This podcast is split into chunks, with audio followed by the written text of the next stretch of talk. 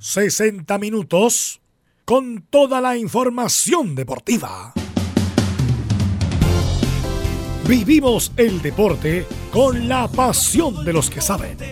Estadio en Portales ya está en el aire con toda la emoción del deporte. Comentarios: Carlos Alberto Bravo, Velus Bravo, Leonardo Mora y René de la Rosa. Reporteros: Pabla Germán, Camilo Vicencio.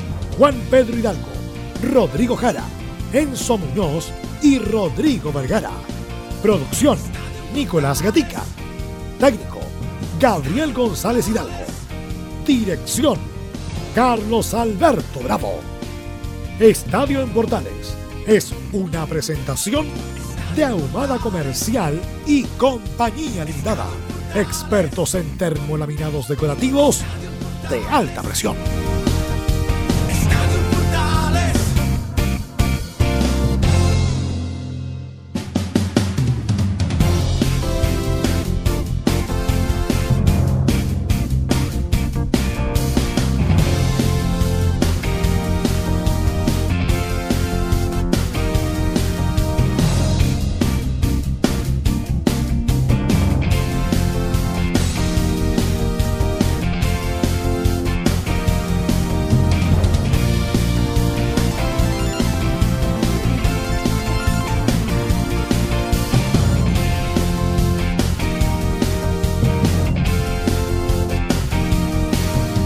Tal? Buenas tardes, somos Estadio Portales en el aire. Tenemos el feature ya de la Copa Libertadores de América y de la Copa Sudamericana.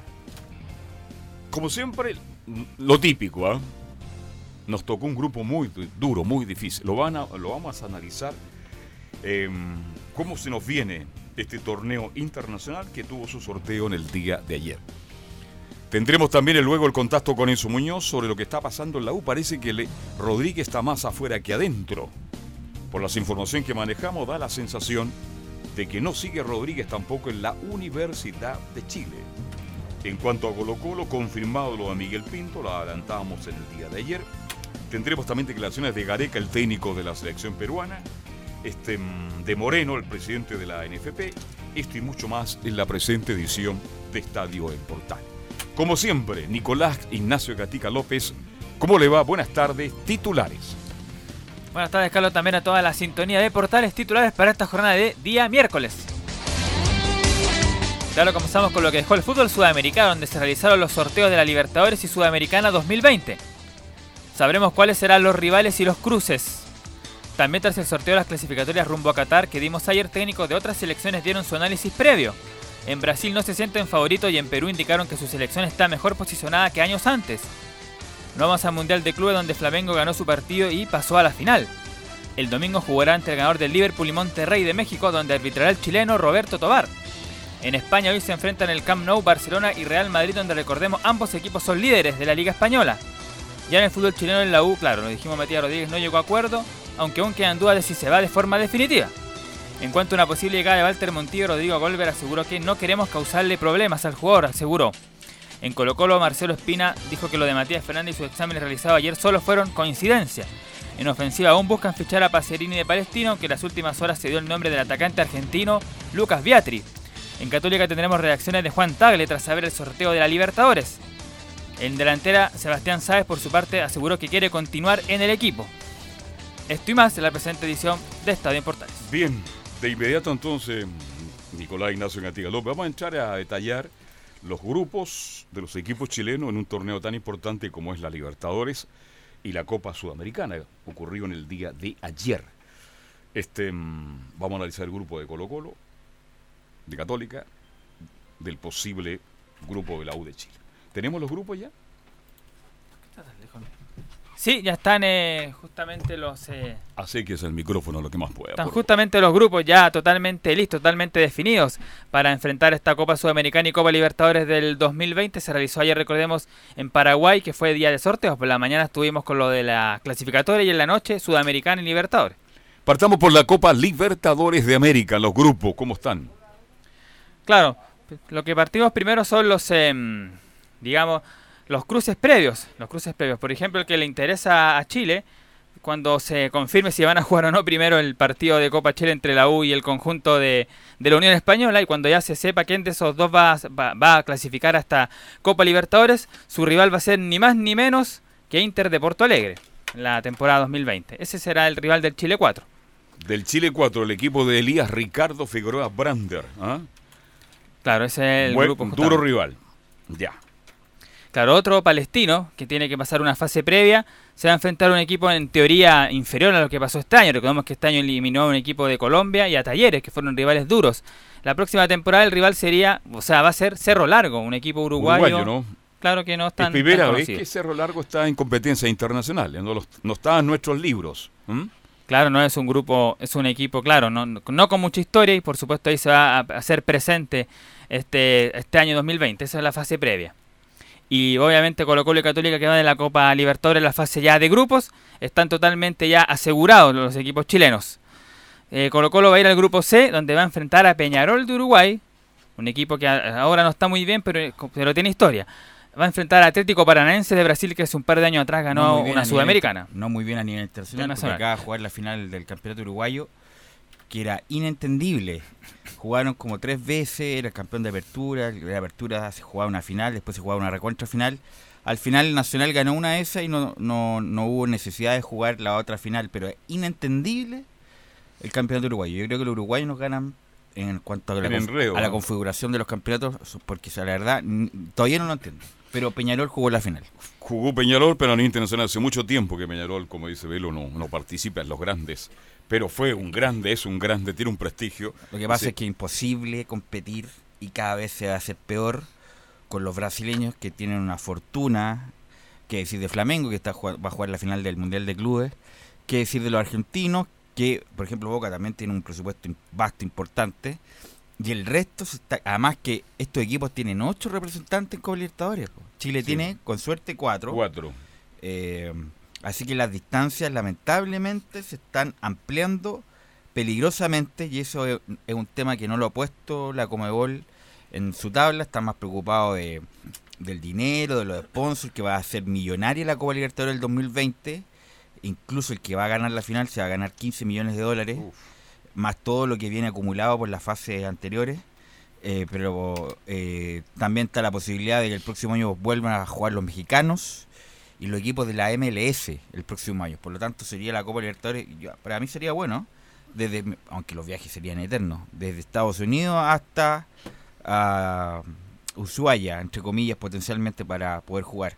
Así que ayer el sorteo donde le entregaron una un premio a Juan Román Riquelme como uno de los jugadores más importantes que pasó por ese campeonato. Así que hubo muchas noticias el día de ayer, muchas caras largas, entre comillas, varios de los dirigentes chilenos. Bien, sigamos con los grupos y después vamos a tener reacciones justamente sobre el sorteo de ayer de la Copa Libertadores y la Copa Sudamericana.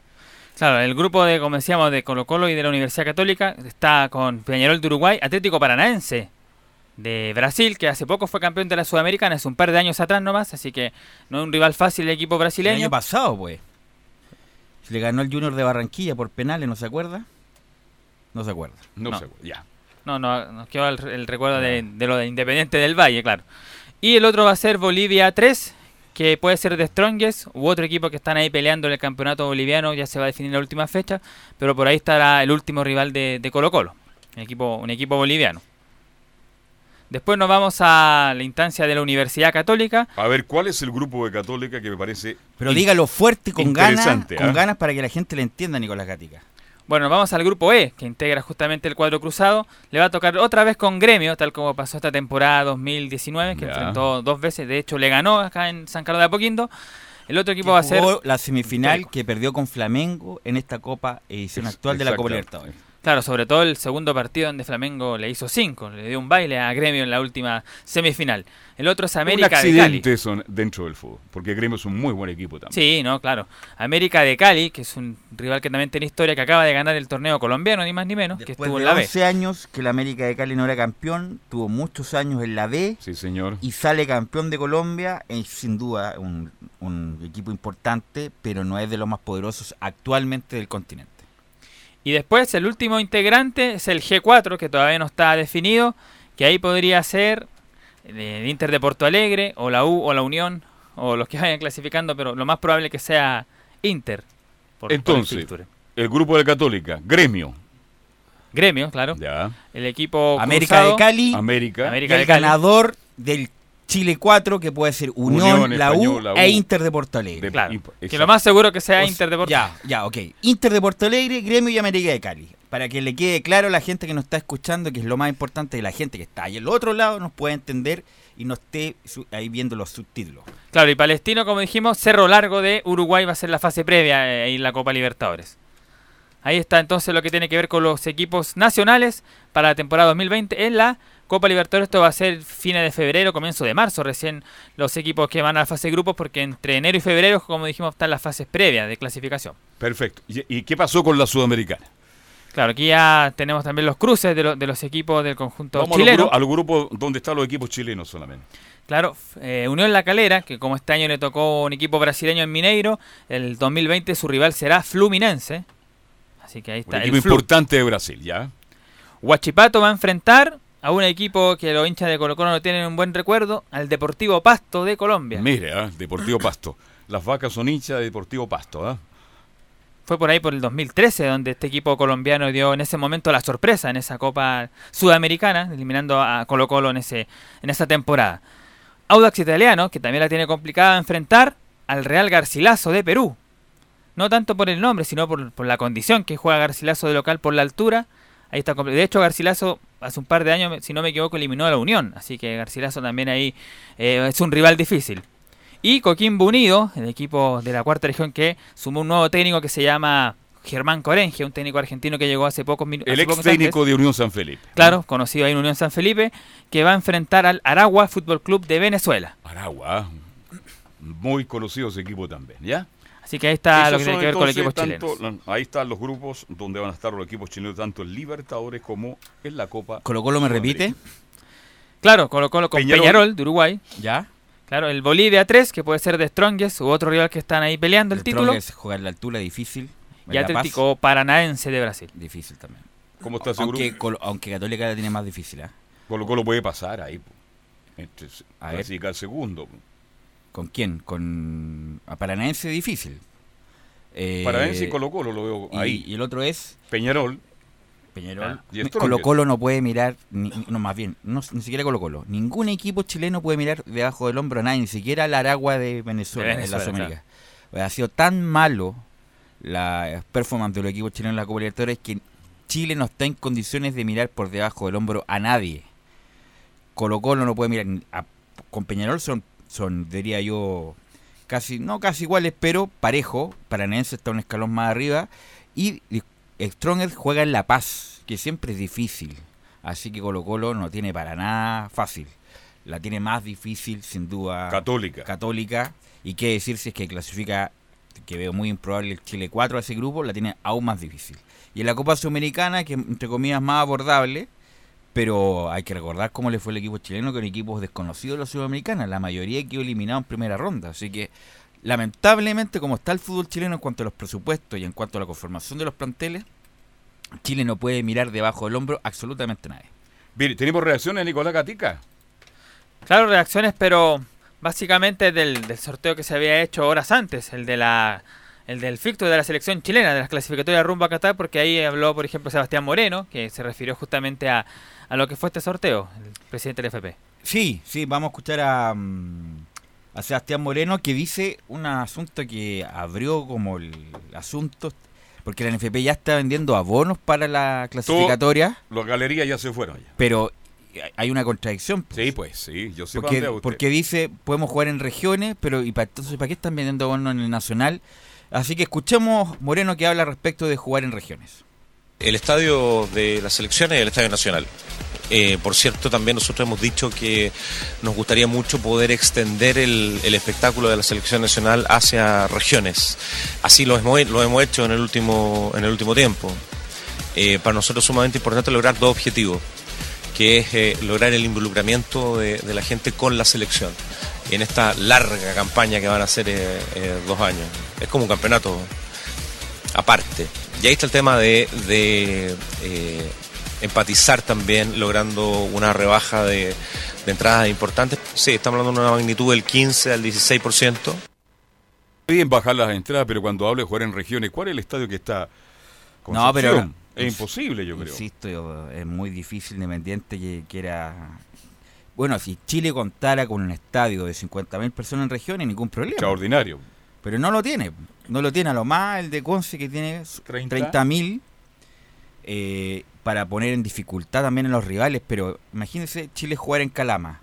Incluso para los jugadores chilenos también sería difícil porque tendría dos, tres días para acostumbrarse de nuevo. Por lo tanto, no es hasta los jugadores bolivianos tienen problemas para adaptarse a la altura, los que vienen de México, de Europa, los pocos que juegan en Europa, en Bolivia, pero también tienen problemas. Los mismos jugadores colombianos que bueno, se va a jugar en Barranquilla, siempre juegan en Barranquilla en la eliminatoria, pero los que no son de Barranquilla o los que dejan cuesta de estar, mucho les adaptarse, cuesta claro. adaptarse, por lo tanto es difícil sacar ventaja ante el poco tiempo de preparación que tiene, por lo tanto es una buena idea, ahora que está de moda el populismo, Exactamente. eh, lo que dice Sebastián Moreno, si Chile tuviera un estadio de 40 o 50 mil personas en región, espectacular. Extraordinario. Además que el público de región es mucho más afectuoso, es mucho más expresivo que el de Santiago, pero Chile no cuenta con un estadio de, de esa magnitud para poder albergar a toda la gente que quisiera entrar al, al estadio a ver a la selección chilena. Y vamos a seguir escuchando a declaraciones respecto de las, de las clasificatorias y esto habla Moreno. Ahora estamos en una reunión de, de, de presidente de Conmebol y, viendo todo su sorteo, en realidad son son 10 equipos eh, sumamente complicados. Las clasificatorias de Sudamérica son por lejos la- las más difíciles del, del mundo. Y hemos visto cómo distintos países que han avanzado en su nivel futbolístico, por cierto, va a ser una clasificatoria muy, muy complicada, pero el hecho de, por ejemplo, ya tener eh, con el sorteo de hoy día eh, el sistema de distribución de, todos estos equipos, de todos estos partidos, cuándo te va a tocar, ya te permite visualizar eh, el cómo lo vas a enfrentar y cuáles van a ser la- las herramientas de, de logística, desplazamiento, eh, eh, que ya estamos pensando en, en eso de aquí a los próximos dos años. No, va a estar muy, muy, muy, muy, muy difícil para Chile la eliminatoria. Ojalá Por el momento de los que la, etapa inter- que la etapa intermedia, que no es ni al principio ni al final, porque al principio también le toca difícil, Uruguay en Montevideo, Colombia en Santiago, y que decir de las últimas cuatro fechas, que se juega en, Argenti- en Argentina, en Brasil, eh, se juega en Bolivia y se, termina con Uruguay en en Santiago. Santiago. Difícil, así que la etapa intermedia donde Chile tiene que Pero hacer ¿por qué son difíciles si siempre son las mismas selecciones? Porque Chile ha bajado mucho el nivel y porque el resto... un elemento un elemento es ese pero también tiene que ver el calendario Chile la- la- entre comillas las eliminatorias pasadas está mucho mejor expectada que ahora hay- Pero evidente, y se le claro. complicó al final Sí. perdió con Bolivia eh, perdió con Paraguay acá acuérdense ese horrible partido que juega Chile en el Monumental con el autogolazo de Arturo, Arturo Vidal. Vidal. Por lo tanto, Independiente que tiene que ver, por supuesto, el rendimiento actual de los jugadores y de su actualidad, pero también tiene que ver el calendario. Y, y eso es verdad. La clasificación al Mundial se gana desde el, desde el sorteo, desde la logística, la preparación, de todo lo- el lado B, de si se puede volar en charter, si se puede ir a un hotel tranquilo donde no, no te molesten, donde tú eh, te puedas resguardar las canchas de entrenamiento, etc. Sacar ventajas de todo tipo en buena lid, no como en los 70 que se hacían trampas de todo tipo, sino que en buena lid para ir lo más cómodo posible. Por ejemplo, que los jugadores de Europa estén, si están habilitados el lunes, que el lunes en la mañana estén en Santiago, y etcétera, etcétera, etcétera. Eso es lo que hay que hacer ahora para tratar, porque Chile futbolísticamente, bueno, estamos un poquito más abajo de, los favoritos que van a ser Argentina, Brasil, Uruguay y, y Aunque Paraguay. insisto, independiente que haya favoritos, Brasil, Uruguay y todo lo más que sabemos, todas las majamamas que hemos escuchado hace 50 años, los cronistas deportivos de antaño, eh, va a ser difícil igual. Y Chile, a pesar de que tiene 12, 14, con suerte, jugadores de nivel, eh, Pero ¿cuál- me- ¿cuáles son de nivel hoy día? 12 Dos, tres, 12, 14 jugadores para hacer una selección. nada más. Porque A eso tampoco voy. son titulares. Pero bueno, si es por eso Eduardo Vargas no hubiera jugado en ninguna instancia las eh, eh, participaciones anteriores, no hubiera sido go- bigoleador de la Copa América, goleador. Bueno, ¿para Es que qué, estaba para- en otro momento. ¿para qué seguir? El, el Pero si no- momento no de Vargas hoy día es malo. ¿Y, esa- esta- era bueno? ¿Ah? ¿Era bueno? ¿Cuándo? ¿Lo de Vargas? Si no jugaba, Ah, pues. Anteriormente era No, mucho mejor. pero si no jugaba. No, ahora es muy malo. Pero si no De eso eh, está desechezado por Pero el fútbol no, mexicano. no, no está, eso es mentira, no está desechado. Lo declararon transferible, que es distinto porque tiene un Bueno, sueldo el muy club alto. el club no lo quiere Pero a dejar ver, por algo. a ver, pero Vargas, en la anterior eliminatoria, no jugaba. ¿Cómo va a ser mejor que ahora que juega? Pero juega muy poco. Pero- ha jugado muy poco. pero que está lesionado ahora, pero pero Entra en los, en segundos tiempos. Vargas el último tres Sin años- Alexis Sánchez. Ay, pero, pero, a ver, pero Sin siga- Arturo sigamos Vidal, con Vargas. ¿ya? Pero sigamos con Va- Vargas. ¿Cómo va a ser mejor si Vargas en los últimos tres años ha sido titular la mayoría de los partidos? Ha sido multicampeón con el Tigre, que hace cuatro años que jugó en el Napoli, en el Valencia, en Inglaterra y no Pasó. jugaba. Y no jugaba. No jugaba. Ya, entonces ¿cómo hacen mejor ese momento el que el de ahora? Pero tampoco ha jugado mucho, Velus. Pero te estoy diciendo que en el último tiempo no jugaba porque se lesionó. Pero estando Pero en- bien en- tampoco en esto- fue considerado como titular. En estos últimos tres años, Vargas ha sido multicampeón con el Tigre. Importante. A lo mejor no titular todos los partidos, pero ha jugado mucho más en relación a sus últimos tres años. A eso es lo que estoy diciendo. Entonces, independiente de que Yo siendo hincha de Vargas, los últimos partidos de Chile no han dado Vargas como esperábamos nosotros. independiente del... Independiente de lo que estoy diciendo, Chile, de los 12 o 14 jugadores que van a ser la La base, base de la selección chilena. No me cabe duda que se van a jugar en serio estos partidos y Chile va a ser competitivo. Ahora, que le alcance eso para clasificar es otra cosa. Pero de que Chile va a volver a ser competitivo a pesar del técnico que tiene, que sería bueno sacarlo ahora y no cuando ya hemos perdido los dos primeros partidos. No obstante eso, cuando, por ejemplo, Chile se puso serio en la Copa América con Colombia, El gran partido que jugó. eh, yo creo que va a ser competitivo. Ahora, muy, muy distinto si no alcanza o no para clasificar al Mundial. ¿Tenemos más reacciones?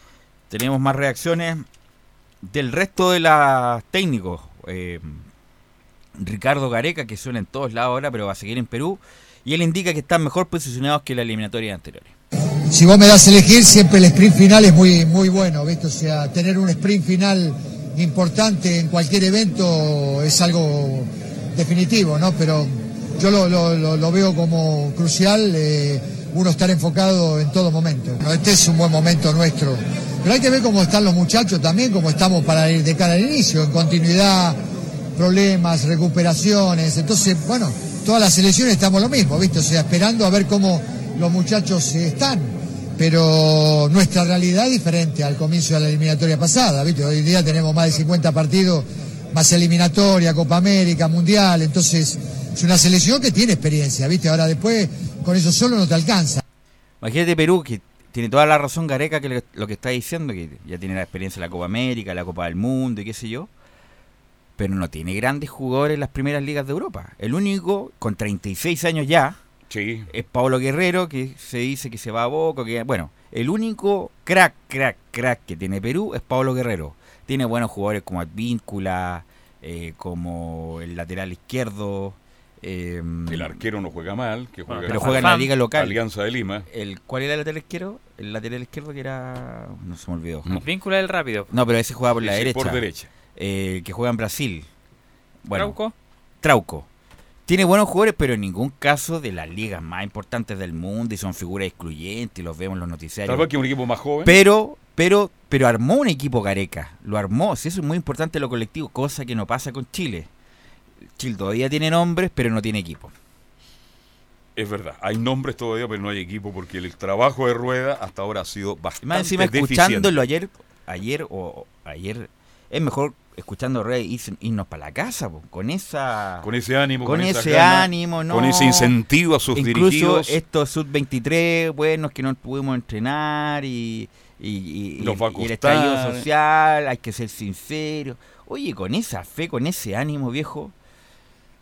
Oye, entonces, ¿cómo tú llegás al jugador si es- di- dices por fuera eso? O sea, lo- además- Mal el técnico no, nacional. no, cierto. rueda la verdad ha sido malo, horrible, independiente, que tipo buena persona, nada que decir que es buena persona, simpático, pero el trabajo en Chile es muy malo, la verdad. Ojalá que mejore en las dos primeras fechas eliminatorias, porque si le llegara a ir mal, Va a empezar el pedido Ahí de la sí- hinchada que se vaya a Rueda. claro, porque lo de Rueda fue, ha sido muy malo hasta el momento. Y vamos a seguir escuchando a, claro, podría dar un concierto en la Plaza de la Dignidad y Rueda ahí para ver si lo... Ahí se puede despedir. Vamos a, a escuchar a Roberto Fabián Ayala, el histórico libro de la selección argentina, que es ayudante eh, de Leonel Scanoli, que habla también de la eliminatoria.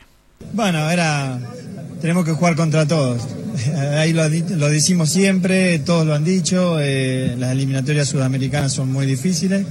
eh, y bueno, el calendario es, el- es el que es. Esperemos arrancar con, con el pie derecho, es un camino largo y esperemos eh, disfrutarlo, disfrutarlo y, y bueno, y ser competitivo, que es lo que en definitiva se, se está buscando.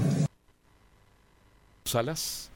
No, No. se fue mucho antes. Correcto. Se fue el año 92.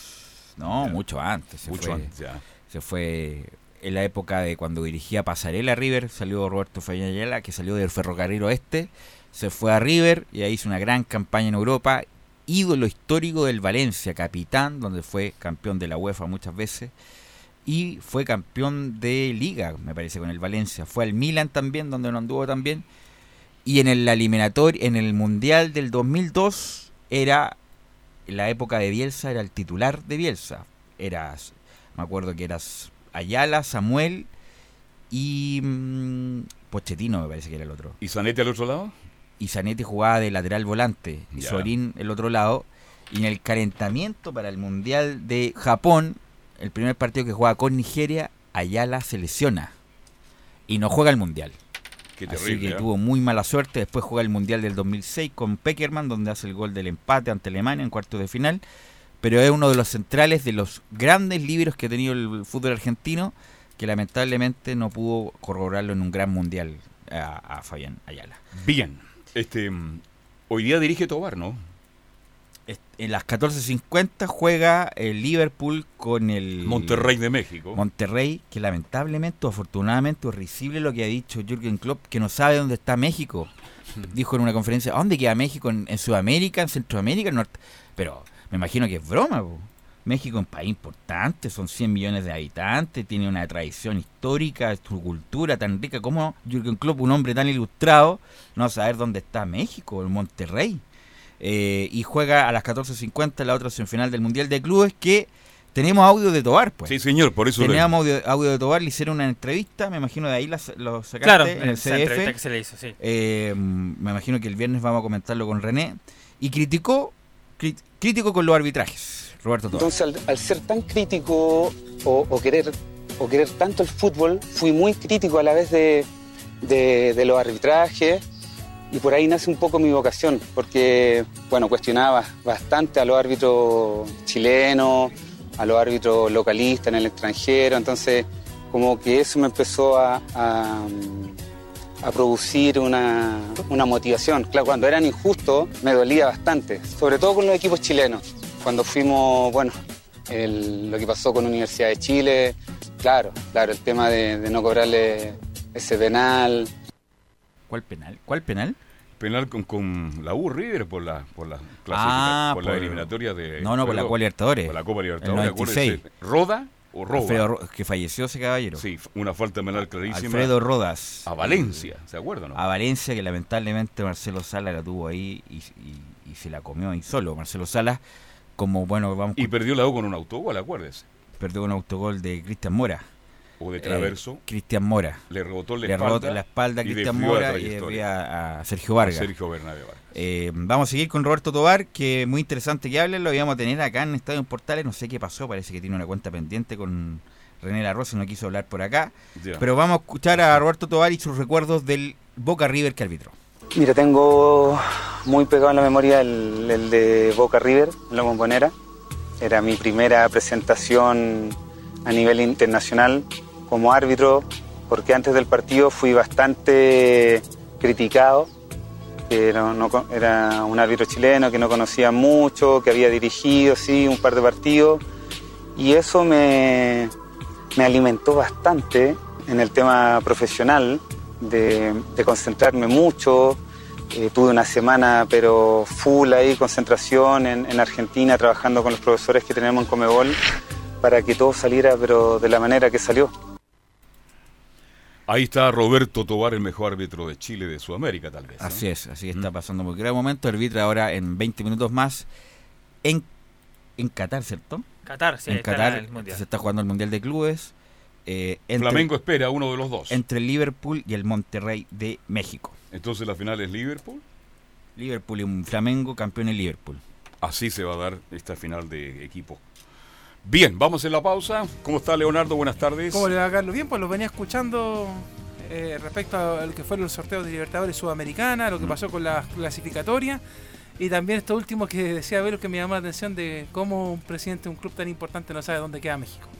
El entrenador. El entrenador Klopp. Claro, le, vamos a mandar un- imagínate. le regalo Sí. un, un Atlas. Un Atlas, ¿Se- claro, un mapa mundi. Atlas todavía? No sé, pero... Un, ¿Lo habrá dicho en un broma? globo terráqueo. No, no, lo dijo en broma. No. Entonces el tipo no sale de Europa. ¿ah? Bien, vamos a hacer la pausa y seguimos haciendo Estadio en Portales.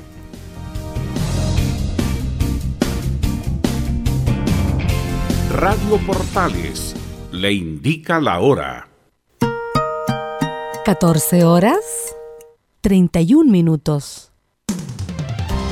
Termolaminados de León, tecnología alemana de última generación. Casa Matriz, Avenida La Serena, 776 Recoleta. Foro 22 622 56 76. Termolaminados de León. Porque somos lo que Chile escucha. Escuchamos a Chile. Una vez más, la radio, el medio mejor evaluado en los últimos acontecimientos que vive el país, reitera su compromiso con el Estado de Derecho, la democracia y la plena libertad de expresión. Escuchar radio durante estos días me ha permitido estar informado de manera oportuna y clara, sin transmitir miedo.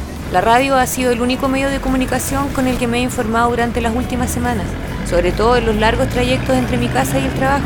Me gusta la radio, me da la información como ningún otro medio. Los cortes de tránsito, el estado del metro, las marchas y todo lo que sucede a nivel nacional. Porque somos lo que Chile escucha. Escuchamos a Chile.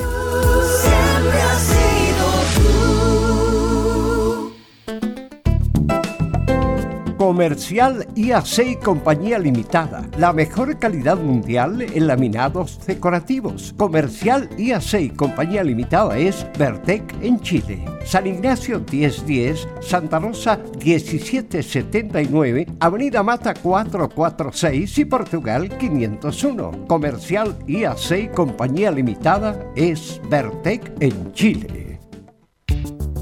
¿Tiene problemas laborales de tipo civil u otros?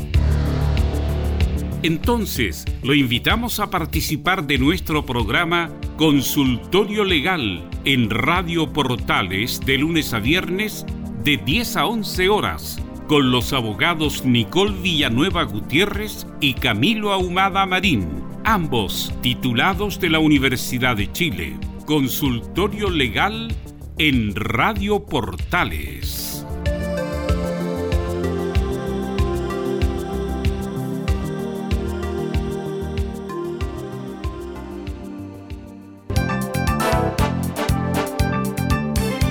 Radio Portales, en tu corazón, la primera de Chile.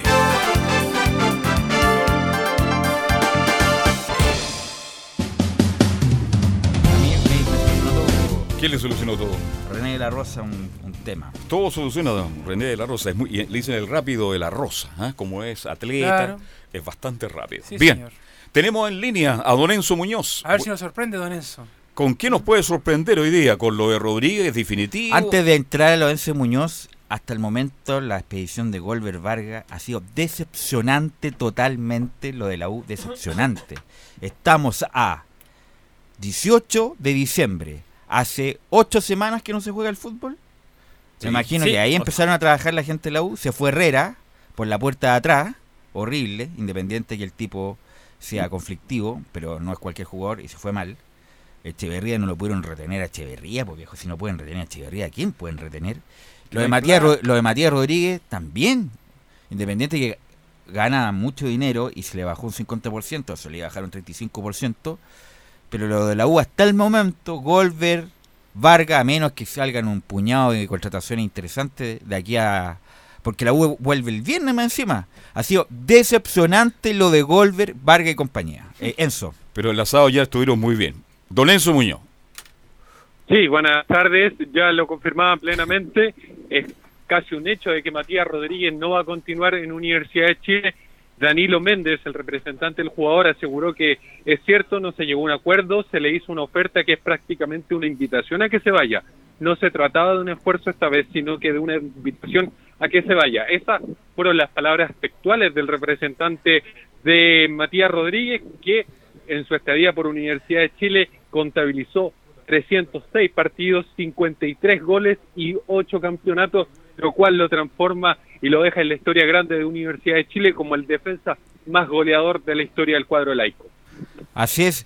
Eh, están circulando las cifras que cuando llegó la U, lo que ganaba Matías Rodríguez, que era mucho dinero, le bajaron el sueldo a la, mitad en la última renovación hace un año y medio y también sigue siendo mucho dinero. Y ahora lo querían como tope 20 mil dólares, que viene haciendo como 15 millones de, de pesos más o menos, 15 millones y tanto, que también es mucho dinero, pero en atención a lo que se había rebajado Matías Rodríguez, no, ¿cómo no pudieron llegar a acuerdo? Va a perder referente luego, lo único que le va a ir quedando es Osvaldo González. Bosellur, no por lo que ha hecho en el club, sino también por su trayectoria, pero insisto, lo de Vargas, lo de Golver hasta el momento, eh, como que ya dejaron pasar lo de Montillo, no queremos molestarlo prácticamente, es decepcionante lo de Golver y de Vargas, a, me- a menos que en estos últimos minutos estén negociando con Messi. No, no estoy exagerando, No, pero no, un par de jugadores interesantes. Ronaldo le creo, pero no Messi. Un par de, un par de jugadores interesantes, pero lo de, lo de la, la dirigencia de la U ha sido decepcionante. El Usted yo la entrevisté en Navarrete el domingo, ¿no? Sí, sí. Pa- lo dejaron ahí para abaratar costos.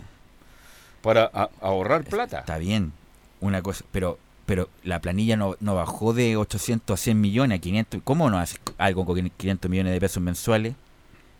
Es que a lo mejor es tan justo. No, pero pff, Mm. pero con eso en el mercado chileno, ¿cómo no va a hacer ah, con una planilla mensual de 500 millones? ¿Cómo no va a hacer algo con 500 millones? po? ¿Y a quién trae eso? Entonces, a, a eso voy, que lo de, lo de la U ¿Cómo no va a poder Hasta Venegas Mira, se independiente que lo de Echeverría, Sí, ¿o no? eh, lo de Echeverría es un jugador correcto, que tampoco era un, un gran jugador, pero un jugador correcto que le servía a la U.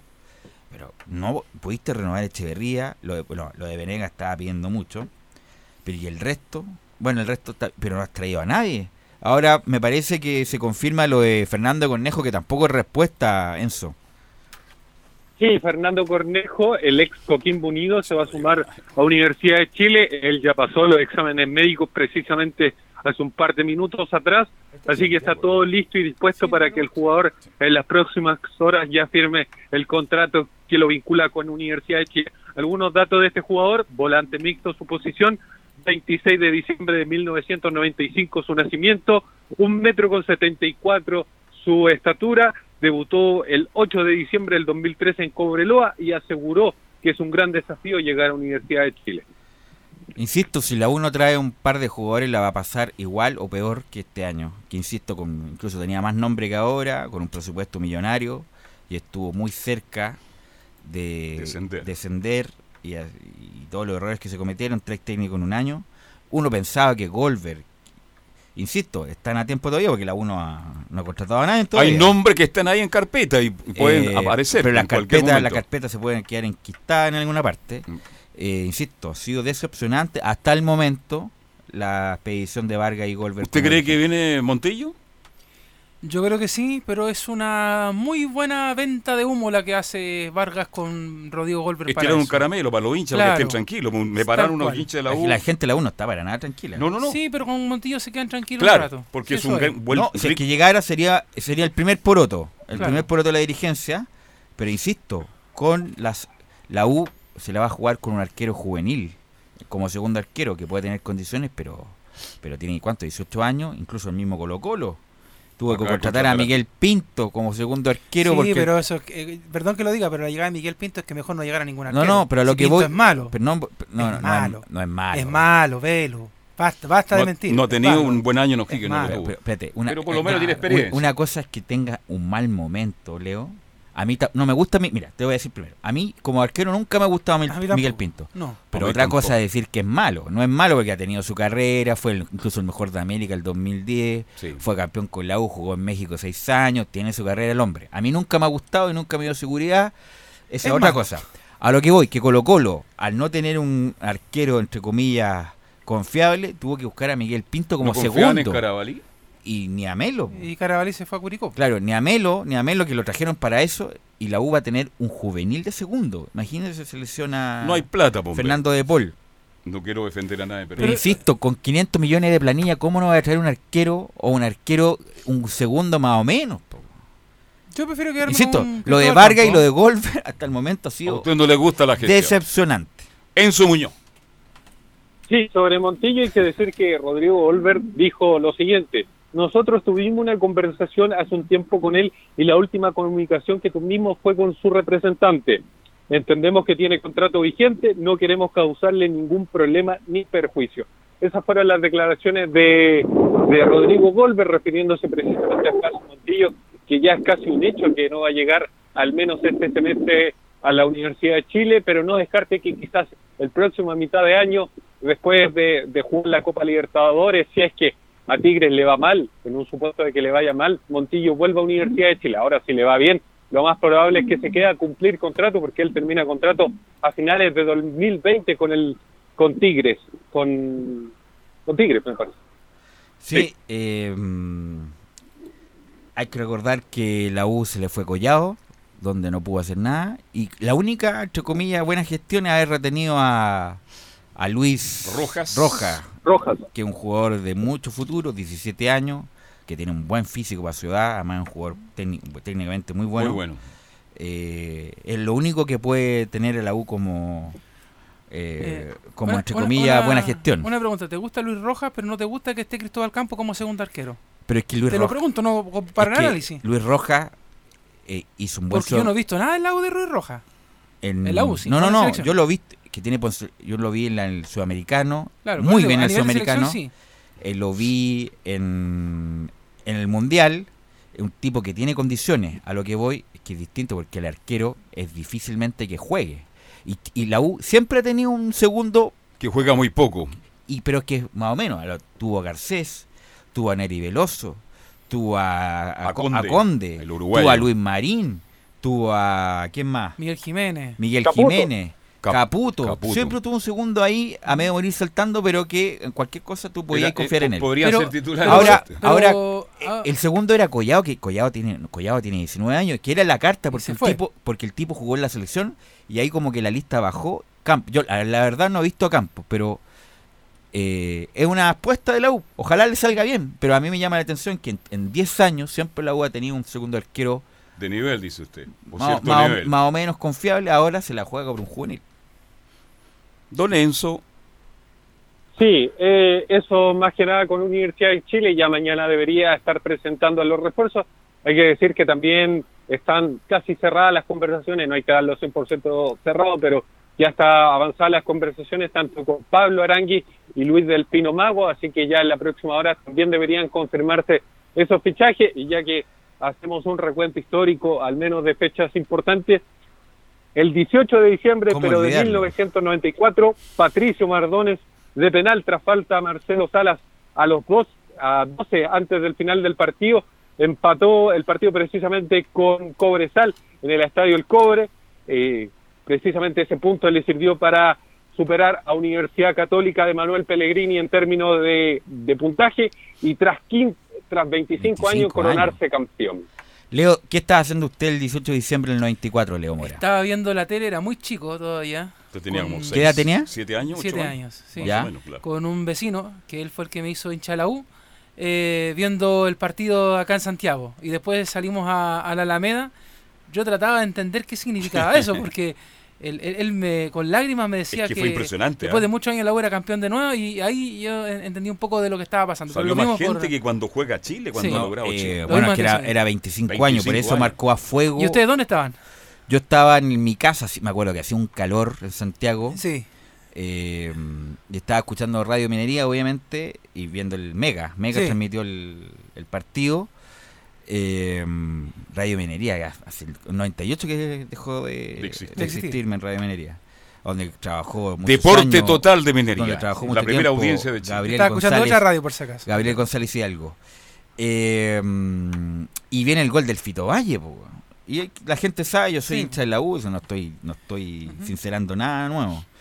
Y, y hace el gol del Fito Valle, no puede ser. Como tanta mala suerte. De Después, cabeza. después de tanto sufrir, además Vargas dice que se come el gol porque sale antes y no y, el, el se come el gol del Fito Valle, que era ex jugador de la Católica. Ahí dice que los maletines esa noche, tanto para Cobresal como el partido que había jugado la Católica el día anterior, no sé con quién jugó, los en la rueda de maletín era impresionante el último mes de campeonato. Yo creo que fue uno de los campeonatos más competitivos de la historia del fútbol chileno, con dos de los planteles más importantes de la historia. Unos supermillonarios, como la Católica, Católica. donde estaba el Pipo, Sí, señor. donde estaba el Beto Acosta, Sí, que habían sido seleccionados argentinos en la Copa América en el 93. Top en el Eh, momento. Estaba Sergio Vázquez, Estaba. Jorge Vázquez, un, un 8 muy bueno, Sí, señor. subvalorado. Estaba Lucas Tudor, estaba Rodrigo Barrera, Raimundo Tupper, Miguel Ardiman, estaba Romero, estaba eh, Tapia, eh, no, estaba, estaba el Pato Toledo, no, estaba el Pato Toledo al arco. Eh, y la U, ¿cómo olvidarlo? Equipo titular estaba Sergio Vargas, Cristian Castañeda, Rogelio Delgado en Chile, que está Ayer- ayer estuvo en Ronald Fuentes, Fabián Guevara, eh, Patricio Mardones con Luis Murri, Esteban Valencia de gran, gran campaña. Y uno que jugó solamente un año, pero fue extraordinario. Yo lo, me acuerdo de haberlo visto ahí en el campo. Raúl Aredes, qué manera, de Gran, qué manera de meter pases gol Raúl Aredes. Y los dos titulares eran Marcelo Salas, que a- apareció ese verano del 94 como gran figura. El, el lamentablemente fallecido Bombero Ibáñez. Y el primer cambio era o Marcelo Jara o Rodrigo Golver. Iñatito Jara. O Víctor Hugo Castañeda, que fue muy importante. Muy Cada vez que entraba Víctor Hugo Castañeda era para congelar el juego, para, le- para defenderse con el balón. Fue muy No, importante. también estaba Cosi en ese equipo. Estuvo Costo, ese- Nelson, Coso, que jugó un gran partido en Calama. Sí. Siempre jugó bien en Calama. Cuando Vargas no quiso ir. Nunca Sí, quería sí. ir. Eh, Luis Abarca, que era el, el otro central. Cristian Mora. Eh, Romero, que lo, que lo habían traído en las temporadas anteriores de Everton para hacer lateral izquierdo y Fabián Guevara después le quita el puesto. O sea, inolvidable para la gente de la U. Se cumplen 20, ¿cómo pasa el 25 tiempo? años. 25 años el día de hoy. Y cómo olvidarlo porque fue un antes y un después para la hincha de la U, que venían de, de fracaso en fracaso Ah. y se coronaron campeón después de mucho tiempo. De hecho, si a alguno le falla la memoria emotiva, Enzo, hay algo especial hoy día en la noche, ¿no es cierto? Así es, 22 horas, todas las redes sociales de Universidad de Chile se podrá ver el documental que recuerda a esta gesta histórica de después de 25 años lograr un título para Universidad de Chile a las 20, a las 22 horas en todas las redes sociales va a poder ver y repetir ese momento si es que usted lo vivió eh, con las voces de los protagonistas, de los Ah. jugadores, de todos los que estuvieron ahí. Sí, recordar, recordar que a la novena fecha de ese campeonato Arturo Sala se va a México, al Monterrey, y se viene abajo, tuvo como dos, tres fechas la U Sí. como para recomponerse, agarra al Lulo Socias, que le da un poco más de agresividad Y al lo saca juego, campeón. y lo saca campeón, la verdad. Eh, así que un homenaje para todos esos jugadores, que algunos están bien, algunos no tanto, el día de hoy, pero que marcaron a fuego a los hinchas de la U, que después de mucho tiempo volvieron a ser ganadores en un campeonato De local. hecho, si usted no quiere ver este documental o no tiene tiempo, Va a estar en YouTube, imagino, Sí, ¿no? va a estar en redes sociales, pero también le recomiendo leer el libro de Gustavo Villafranca, que también cumple justamente cinco años desde que se publicó, que se llama Peregrinaje al Salvador, que es muy buen libro, cuenta todo lo que pasó en, eh, en ese periodo, por la campaña de la U y lo que fue llegar allá al Salvador para lo que los azules después Yo no lo voy a ver Santa. porque yo lo viví per- ahí, adentro. Yo estuve ahí. No, Pero sería bueno verlo, Carlos, Sí, para recordar sí. esos momentos. Yo lo viví. No, emocionante, Sí. emocionante. Yo lo vi. Yo lo vi intensamente. Yo te- ya estaba con Guidobro en la caseta, el actor, Cristian García Huevo. que me, me dejó así la cabeza y tuve que expulsarlo a la cabina Son ya. hasta la médula, Cristian. Claro, le dije, sale por favor porque estás muy nervioso. Y lo invité a salir de la caseta. Así fue. Está Imperatore Marcona, acuérdense, él fue el árbitro de este partido. Y todavía se rumorea que Imperatore Marcona. El arquero era Johnny Pérez, por si acaso. Sí, ¿ah? sí. Ah, no era Acuña, el uruguayo. No, el uruguayo se fue mucho tiempo Sí. Cobresal. Johnny Pérez, Johnny Pérez. que jugaba en Coquimbo, que estaba en Cobresal. Pato Mardones, lo hemos, lo hemos traitado varias veces el Pato Mardones Por ese- por ese gol. por el Por el penal. Y el Pato Mardones siempre le pegaba de empeine, recto, fuerte. Y ahí Johnny Pérez nada que hacer. Es uno de los, diría yo, un gol histórico. Porque hay ah, un antes y un después la U. De ahí la U salió campeón el 95, el 99, el 2000, el 2004. Claro. el 2009, el 2011, dos veces con San Pablo y tres veces con San Pablo y el 2012 y ahí con las Artillo. 23.000 personas del estadio, quedaron 2.500 personas fuera del estadio. Yo me quedé en El Salvador con la gran filial del norte, que en esos años tenía la U en todo Chile, y fue un día memorable. Bien, lo dejamos, Enzo, que tenga una muy buena tarde. Buenas tardes, Carlos Alberto. Buenas tardes a todo el panel. Y agradezco también, me llegó una invitación y para esos- asistir ahí y no pude y esos asistir, dos protagonistas, Vargas y Golver, hasta el momento, decepcionante su labor. Totalmente decepcionante. Cuando no hay plata se puede hacer muy poco. No, pues, no, sí, Vamos a ver, Dios quiera Muy que... malo lo de Golver y Vargas. muy bueno, malo. el viernes vuelve la U. po. Mucho lente, mucho lente Golver, mucha micro, mucha micro, se baja en el parrón, toma la micro, y, y- pero la verdad la gestión, independiente del lado, que pueda tener muchas cosas la gestión de la U y problemas económicos, pero viejo, con 500 millones de planilla mensual algo puede hacer. Pausa y seguimos. Radio Portales le indica la hora. 14 horas 51 minutos. Termolaminados de León, tecnología alemana de última generación. Casa Matriz, Avenida La Serena, 776 Recoleta. Foro 22 622 56 76. Termolaminados de León. Porque somos lo que Chile escucha. Escuchamos a Chile. Una vez más, la radio, el medio mejor evaluado en los últimos acontecimientos que vive el país, reitera su compromiso con el Estado de Derecho, la democracia y la plena libertad de expresión. Escuchar radio durante estos días me ha permitido estar informado de manera oportuna y clara, sin transmitir miedo. La radio ha sido el único medio de comunicación con el que me he informado durante las últimas semanas, sobre todo en los largos trayectos entre mi casa y el trabajo. Me gusta la radio, me da la información como ningún otro medio. Los cortes de tránsito, el estado del metro, las marchas y todo lo que sucede a nivel nacional. Porque somos lo que Chile escucha. Escuchamos a Chile.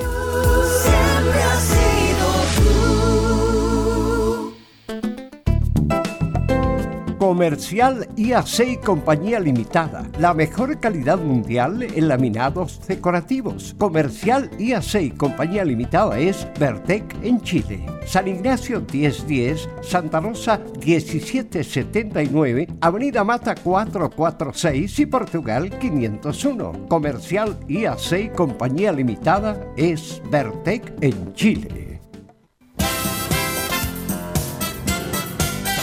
Radio Portales 1180M les invita a escuchar su programa Al Día con Portales, de lunes a viernes de 20 a 21 horas.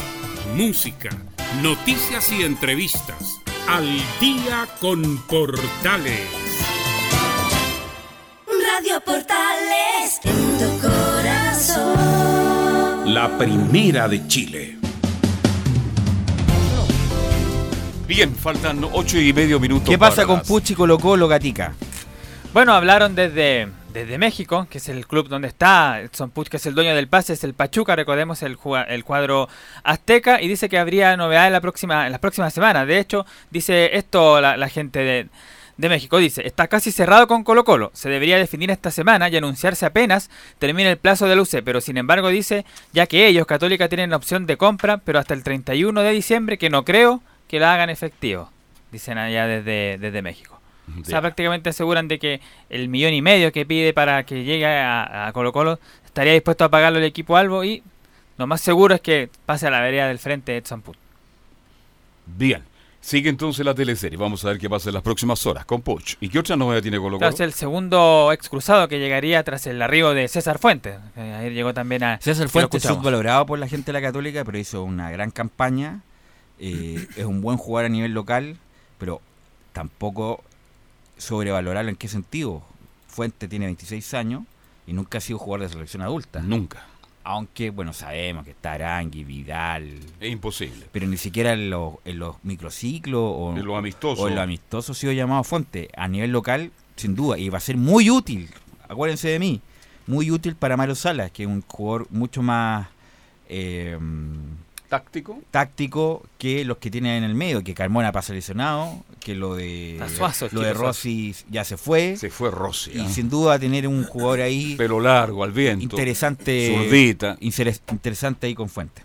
Bueno, ayer cuando se fueron presentados, recordemos Miguel Pinto y César Fuentes, también había ido, estuvo presente Matías Fernández en la clínica Metz allá en, allá en Santiago. Oye, que está cambiado Matías Fernández, ¿ah? Sí. Tú a punto de convertirme en cristianismo con, con Fernández, con los que escuché ayer. Oye, gracias a Dios, está bien. Cada uno cree en lo que cree, pero que está cambiado.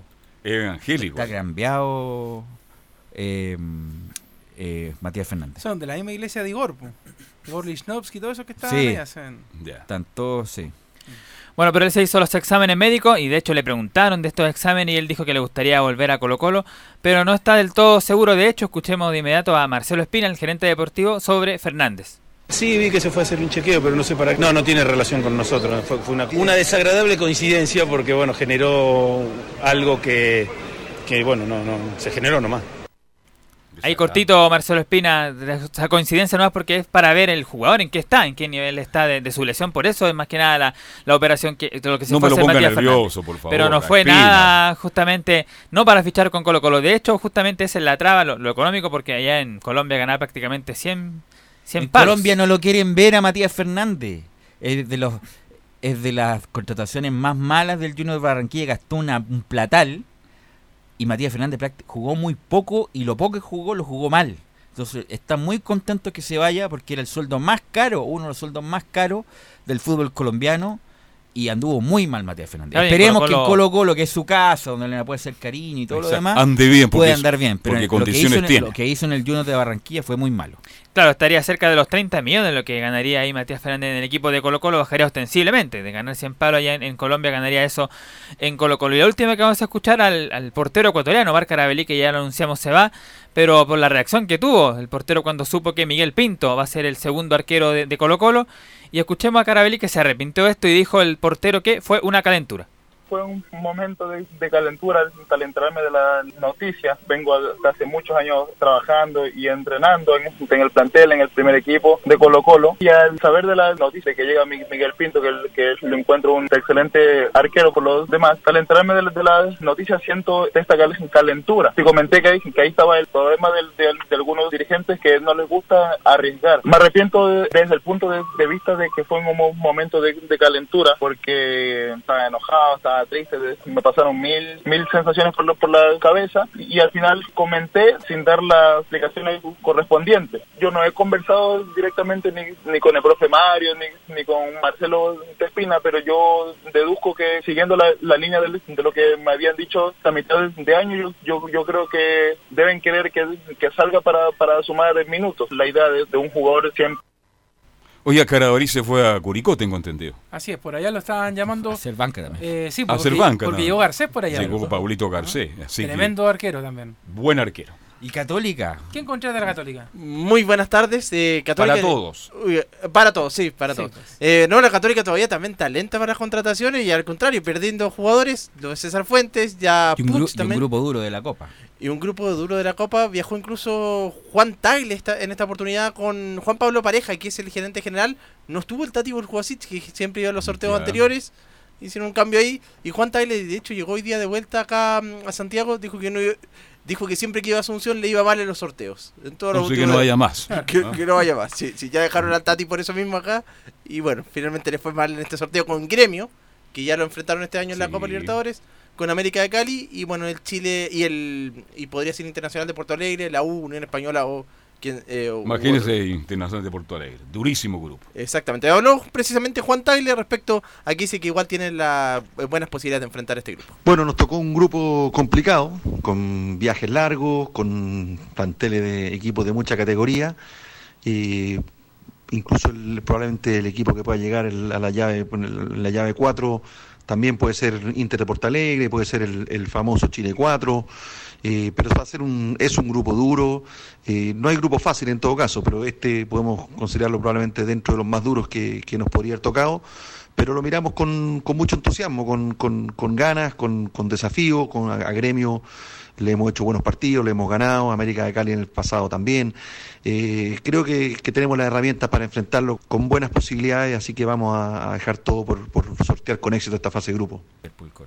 Y ahí entonces la palabra de Juan Tagle entonces que está que está de vuelta y tienen que enfocarse en, la- en las contrataciones. Católica vuelve recién el 26 de diciembre a los entrenamientos. ¿Sabe quiere seguir haciendo historia en Católica?